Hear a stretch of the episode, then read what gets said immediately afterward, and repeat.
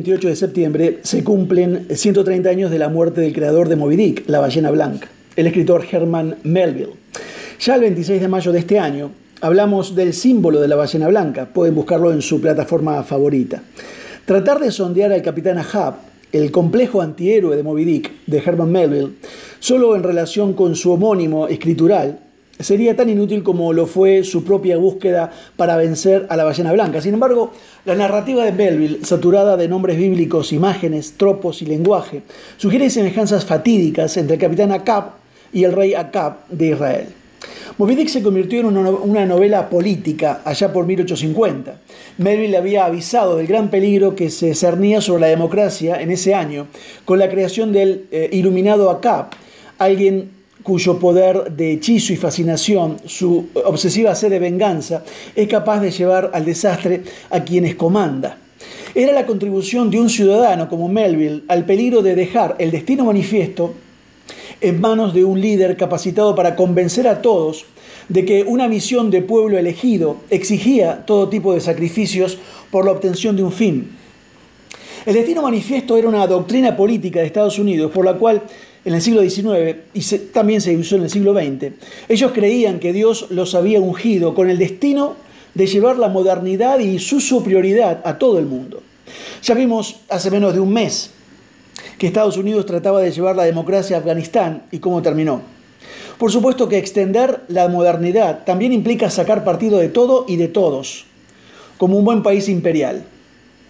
En un capítulo indispensable, acá, en ese libro, muestra muy claramente qué mueve el mundo, qué ayuda a los que los, que los líderes hechicen a los otros. Se trata del capítulo 36, en el que eh, ofrece un doblón de oro al tripulante que aviste la ballena que le arrancó la pierna. La mezcla ahí del relámpago del oro y de su propia confesión pública de que hay una razón de ajuste personal, la que sirve de motor a su afán, suscita ese hechizo que entonces se adueña de una tripulación que hasta ese momento lo tenía más, lo temía más que lo respetaba en realidad. A partir de ese momento, eh, el Pequod, el barco, está perdido y la lógica de la venganza, que merecerá recompensa, eh, inicia una nueva singladura en la que el ballenero se vuelve eh, la nave de los locos. Un autor llamado Mumford aseguraba que quien mejor había retratado la locura alemana de los años 30 del siglo XX había sido Melville en Moby Dick. Julián Benda, al intuir que Europa se precipitaba a una guerra de nacionalismos, recordó a Acab para extraer este aforismo, el odio se hace más fuerte cuanto más preciso se vuelva. Ismael, el narrador de la novela, se entera por primera vez que Acab de acá por el capitán Peleg, copropietario del barco Pequod, el barco ballenero que acá ahora capitanea y en el que navega Ismael, el que relata toda la historia. Caracterizando al capitán de barco con una sola pierna de forma antitética, como un hombre grandioso, impío y divino. Y Peleg explica, él es Acab, muchacho, y ya sabes, Acab de la antigüedad fue un rey coronado. Creo que Melville eligió el nombre de Acab para el capitán para demostrar que es un hombre maldito. Como su tocayo, está condenado a morir por un exceso de confianza y obsesión. El capitán Acab es retratado como un capitán excesivamente obsesionado que intenta vengarse de la ballena que le arrancó la pierna. Él cree que esta ballena es la encarnación del mal y que su destino es matarla. Podemos ver que la mayoría de los rasgos de carácter del capitán se toman del rey bíblico Acab, esto es para alertarnos sobre el hecho de que sus historias terminarán de forma similar. Melel modela al capitán Acab como rey bíblico para presagiar el destino de sus personajes a sus lectores.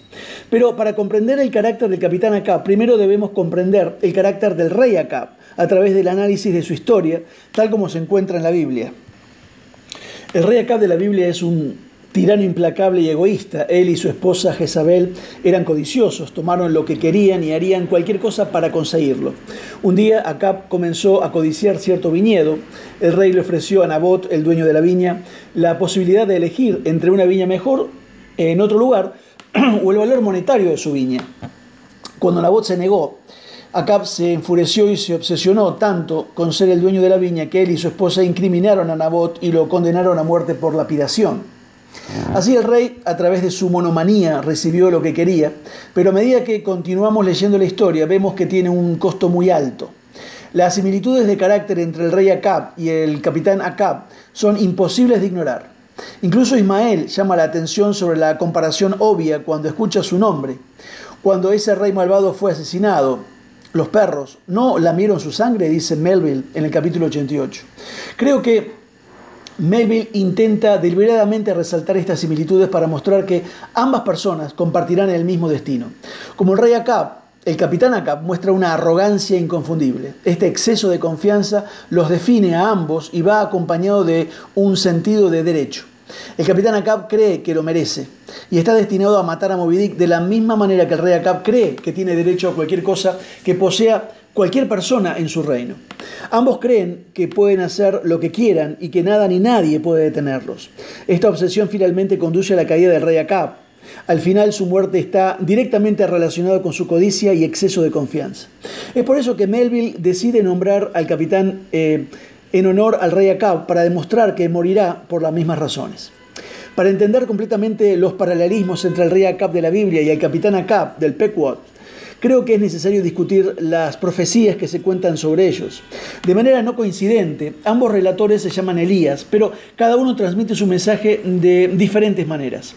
Cuando el Elías de la Biblia es alertado de lo que el rey Acab le hace a Nabot, profetiza al rey y le hablarás diciendo, dice, así ha dicho Jehová, capítulo 21 de Primera Reyes, ¿has matado y también has tomado posesión? Y le hablarás diciendo, así ha dicho Jehová, en el lugar donde los perros lamieron la sangre de Nabot, los perros lamerán tu sangre, la tuya. Tal como lo predijo el profeta, más tarde Acab fue a una batalla en Ramot y fue asesinado por una flecha fallida, y mientras su carro estaba limpio llegaron los perros y lamieron su sangre. El profeta Elías predijo que debido a la obsesión codiciosa de Acab moriría, y esto de hecho sucedió. De manera similar, el Elías de Movidic predice el destino del capitán Acab, pero de una manera mucho más ambigua. Mientras Ismael y Quikwek, eh, un indio, se preparan para abordar el barco, se encuentran con un hombre viejo, andrajoso y aparentemente loco llamado Elías. Este comienza a divagar sobre el barco y la tradición que los rodea cuando finalmente hace una declaración espeluznante, que funciona como su profecía en la novela. Dice, de cualquier manera todo está arreglado y algunos marineros u otros deben ir con él. Supongo, así como de estos, como de cualquier otro hombre. Dios se apea de ellos, en el capítulo 102. Esta declaración confunde a Ismael y Quiquec, pero a medida que continuamente, perdón, continuamos leyendo la novela, y entendemos más sobre el personaje del capitán Acab, el significado de la profecía de Elías se vuelve completamente claro. Aquí Elías predice la muerte de Acab de la misma manera que lo hizo el profeta Elías de la Biblia, pero es mucho menos explícito. Cuando dice que algunos marineros u otros deben ir con él, no se trata de ir con él en este viaje, sino de ir con él a su tumba, su tumba de agua. El capitán Acab morirá por las mismas razones que el rey Acab, debido a su inquebrantable codicia, compulsión y monomanía. Por eso creo que Acab morirá y tomará el barco y la tripulación con él, debido a su ciega obsesión y exceso de confianza. Melville usa el nombre de su personaje para demostrar que está predestinado al fracaso debido a su propia obsesión. Para terminar, como podemos ver, Melville quiere que hagamos comparaciones entre el Acab de su novela y el Acab de la Biblia. Entonces, de manera similar, el Acab bíblico vemos al capitán Acab codiciando algo a lo que no tiene derecho y que no necesariamente lo beneficiará a largo plazo. Su obsesión lo hará ignorar sus eh, irracionalidades e intentará lograr su objetivo por cualquier medio. Al final veremos, eh, veremos que la obsesión del capitán Acap será la, causa de su desaparición, al igual que lo hizo el rey Acap. Esto es lo que Melville quiere que veamos, que el capitán Acap está destinado a traer su propia perdición sobre sí mismo. Gracias, que Dios te bendiga.